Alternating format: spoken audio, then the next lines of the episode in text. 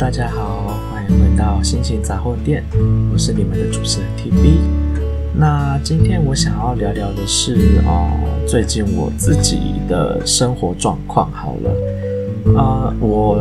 之前应该有跟大家提过，我从前一份公司的人资工作离开以后，我就转而投向了教育领域的工作。那我之前呢，就是花了花了一些钱去上了很多的训练课程。那其实我在每一个阶段的课程，我都非常的用心，那也都获得很好的成绩。所以其实我拿到了蛮多张的证照。但是，嗯，有的时候你在这个新的职场领域，不是都会一直那么的顺遂，哦像是在找工作这方面。那尤其是我们这个行业又特别的，特别的，怎么说呢？它是一个很特别的行业，它不是说你随便想要招生找学生就很简单、很轻易做的做得到的事情。那 TB 就在呃最近这一。两周的时间呢，试着投递了一些履历出去。那当然有一些是直接在第一关就被就被拒绝啦。那这是本来就是人之常情嘛，我是没有想那么多的，没有觉得特别的难受。那有一些像是暑期的短期合作合约那种的，其实 TB 在两间学校跟海外的合作。的一些专案上面，我都有进到第二阶段的审核，只是那时候可能我对自己抱着太大的希望了吧，所以在这一周陆续接到并没有甄选上那两份工作的时候，心里面多多少少还是有一些小失落吧。毕竟自己花费了那么多心血，累积出的作品也觉得做得不错，提供去给雇主方。那雇主方最后的决定就是没有录取，那他们也都没有明说到底是什么样的原因，所以我也无从得知该从哪里去修改起。这这是一直以来我觉得作为啊资方的，无论是人资或者是你是负责审核一些资料的人。我都认为你有时候可能会需要给求职者一些方向，去告诉他说他是为了什么原因而没有录取这一份工作。我认为这是嗯应该要做到的事情啊。但是当然，我自己当时做人资的时候，我也没有办法百分之百的做到这些事，所以我也不不会特别的苛求。那些其他的相关做审核资料的人们，对于那些所谓的寄发遗珠函的时候，都没有写上你没有被录取的原因是什么，这些我都能够理解。那对于这样子啊，我近期这样子陆陆续续的。无论是投递了很多履历出去，或者是想跟一些其他的补习班或者是线上平台做一些合作啦，那嗯，除了我投递的履历被拒绝之外，我在其他合作方案上面我也都没有收到回音，哎呦，没有被拒绝哈，但是就是有一种就是石沉大海的感觉，什么什么回应都没有得到，那我也不晓得到底。你们是有意思要合作呢，还是你们是在等待一些什么呢？或者是你说的啊、一天内会收到回信，会经过审核，但是我已经等了两周了，什么都还没收到。那我我是应该主动的去探究发生什么事，还是我要再继续等下去？啊、我知道每个人在找工作的时候，这样子的焦虑的情况都会发生哦。那我自己也不例不例外啦。我也是觉得我最近这几周的生活处于一种略微焦虑，但是又不是很严重的焦虑的状态啊。毕竟我是现在因为有忧郁症，有在吃抗忧郁症的药物嘛，所以我的心情大致上来说还算平静，平静，只是。那些小小的疙瘩总是会在你的心里留一段时间，你你总是赶不走它的嘛。那那怎么办呢？就 难道就让他这样子留着吗？其实也不行嘛。所以，呃，大家应该要想想自己要怎么样去排解这样子焦虑的状况。那其实 TB 前一阵子跟国外研究所好久没有联络的同学重新的又联络上了，那他也很好心的推荐我一个呃，应该是在加州的人开设的 Podcast 频道。那他的频道主要都是在讲如何解除你的焦虑。那但是因为是全英文的，我我是听得懂啦，好险 TB 的英文程度。没有差到就是退步到听不懂的程度，就是我还可以听得懂，但是我就呃不确定其他的听众英文程度好不好，有没有办法去听，或者是有没有兴趣去听。那如果大家有兴趣的话，我到时候再把资讯放在资讯栏里面，大家可以去听看看。我觉得那个人说的还蛮蛮不错的，蛮有道理的，然后他的说话节奏我也蛮喜欢的。那只是就在于，因为它是全英文，那有的时候 TV 累的时候，听到全英文的东西就是会晃神。我我相信大部分的啊习惯听中文的观众，就算是听中文，有的时候也是一走神，就会发现时间就过去了，很多内容都没听到，你就得一直不断的重播，不断的重播。那我自己就是有点这样的状况了。好啦，反正。就是提供给大家另外一个 podcast 频道，是你如果对于自己的焦虑或忧郁的状况，很想要知道要怎么解决、去排除的话，我到时候会提供另外一个纯英文的频道给大家。那当然，大家也可以听我的频道，就是放松啦，放松一下自己的心情啦。然后或者是大家也知道，我过去做了很多很荒唐的事情，就笑一笑，开心的度过自己的一天就好了。那其实 TV 在嗯过去这几年来啊、心里面遭遇到的很多负能量没有办法排解，然后就是一直累积积压在内心，所以才会导致我啊、呃、连续八年来的生活都处在一个很不安定的状况下，就是我的情绪非常的不安定，然后我所有的压力全部都是。自己一个人扛下来，藏在内心，从来没有跟任何一个人说过。一直到前几个月，我说了我因为某件事情情绪崩溃了，去看神心科，我才终于开始改变自己的生活方式。那我现在改变的最大的生活方式，之前提过了，就是我把我每天的生活都很充实的填满，没有。没有空白，但是这样子的填满没有空白，不是指强迫自己一定要做事，而是做一些你自己觉得开心、觉得有趣、觉得好玩的事情。这些事情是不会再继续造成你的压力的事情。那 TB 现在就开始在进行写作这件事。我靠着写作呢，把过去好几年来累积在心里面的那些不满啊、那些委屈啊、那些压力，透过写故事的方式，一一的把它陈述出来。也就是我把过去那些无形的存在脑海里的回忆，变成有形的文字，像是故事般的呈现在，目前是呈现在电脑上面啦。那当然还没有人看到我写的这些故事。那我当然期盼有一天我的这些故事是可以出版成书，让所有的人看到，看到过去，呃，我所承受的压力跟我的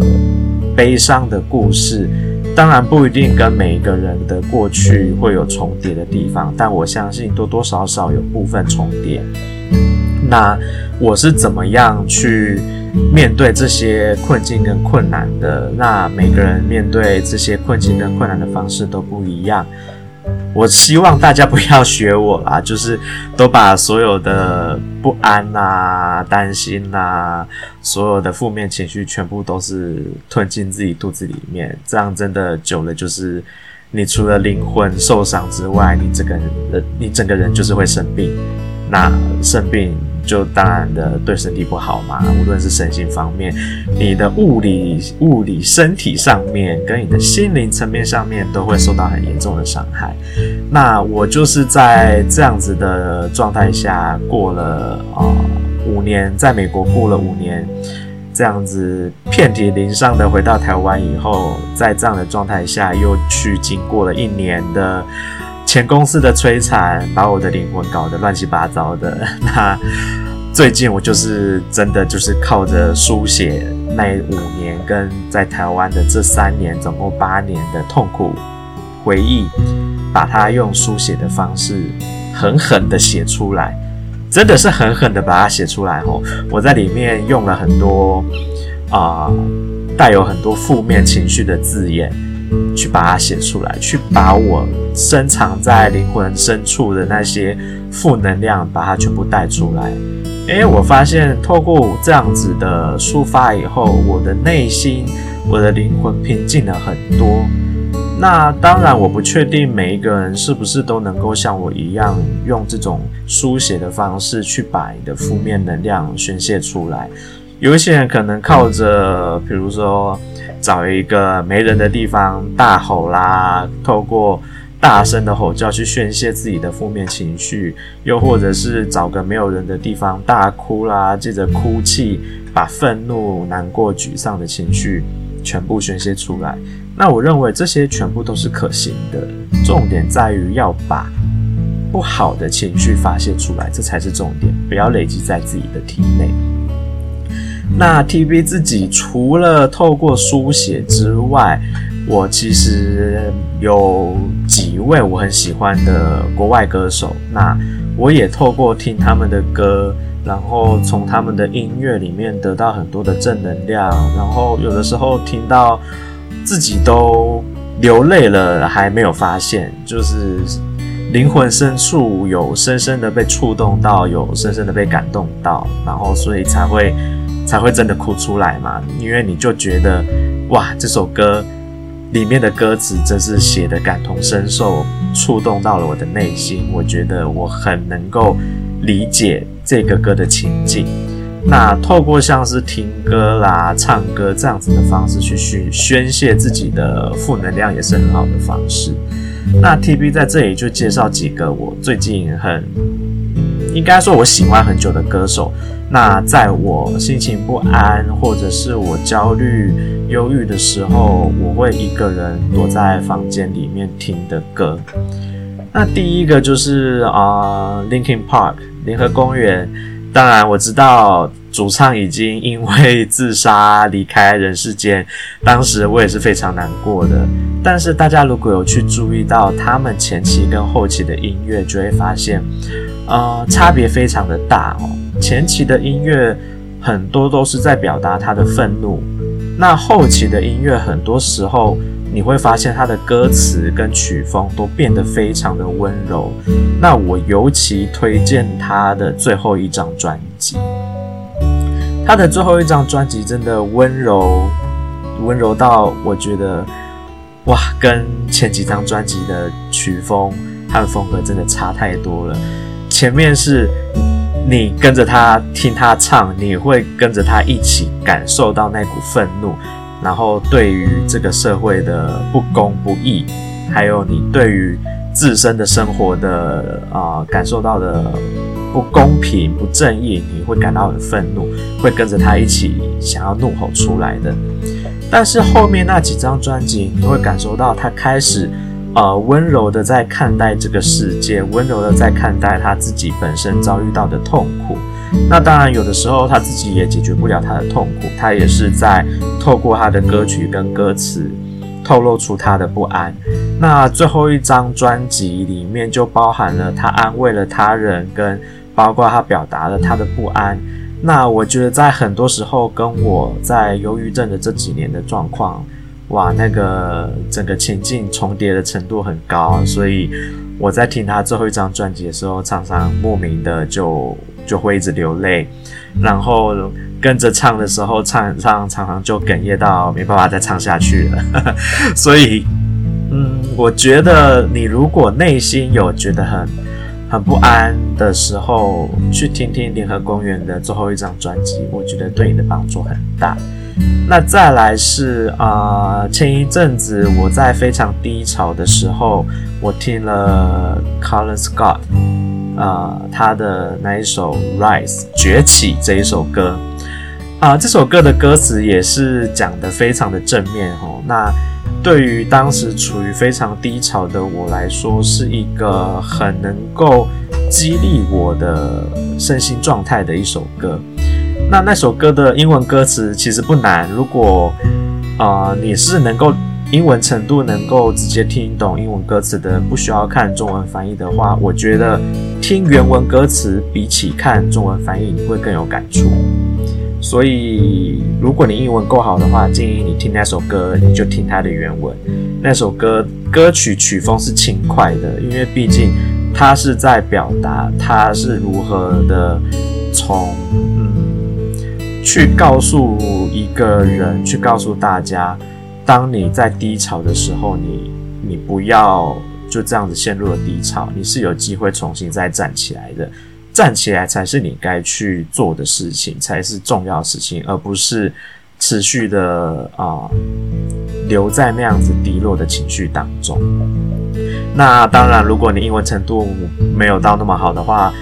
我觉得啦，至少中文翻译那首歌的中文翻译翻得还算不错，不至于到太荒腔走板。所以大家有兴趣的话，也可以去听听那首歌。我我很推荐，就是 Colin Scott 那首《Rise》崛起这首歌。